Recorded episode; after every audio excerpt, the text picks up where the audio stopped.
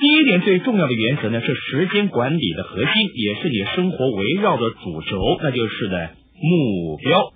你生活的目标是什么？你希望自己成为什么样的人？希望拥有些什么样的东西？你希望自己在未来一年到五年之内完成些什么事情？我们发现，在任何一个行业当中呢，只有百分之三顶尖的领导者具有明确的目标，其余的人呢，不是目标不清楚，就是毫无目标可言。所以你必须要问你自己：我是谁？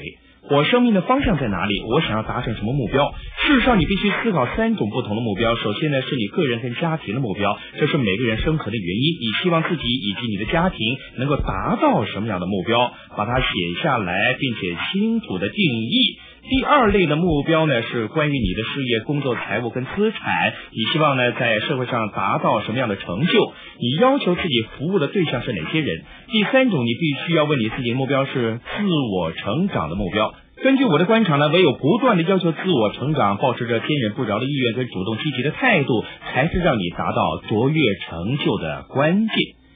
接着呢，你要考虑以下三个问题。第一个问题呢，假如你刚赢得了一百万美元的奖金，你会设定什么目标呢？你会希望自己做些什么样的事情呢？假设你赢得了这笔钱，假如你有充分的时间可以做自己想做的事情，你最想要做的是什么呢？跟现在相比，在哪件事情上你会用不同的方法去做呢？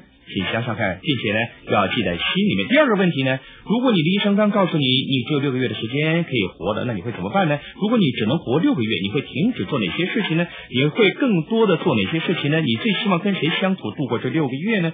这个问题的答案将会告诉你你真正珍惜的东西，以及你认为最重要的事情。我们发现呢，唯有当一个人生活的目标、一个人工作的内容跟他的价值观，也就是呢他看为重要的事情的优先次序互相配合的时候呢。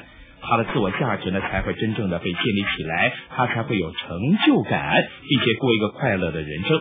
还有呢，就是第三个问题了。如果说呢，你知道自己不会失败，你会给自己定下什么样的愿望呢？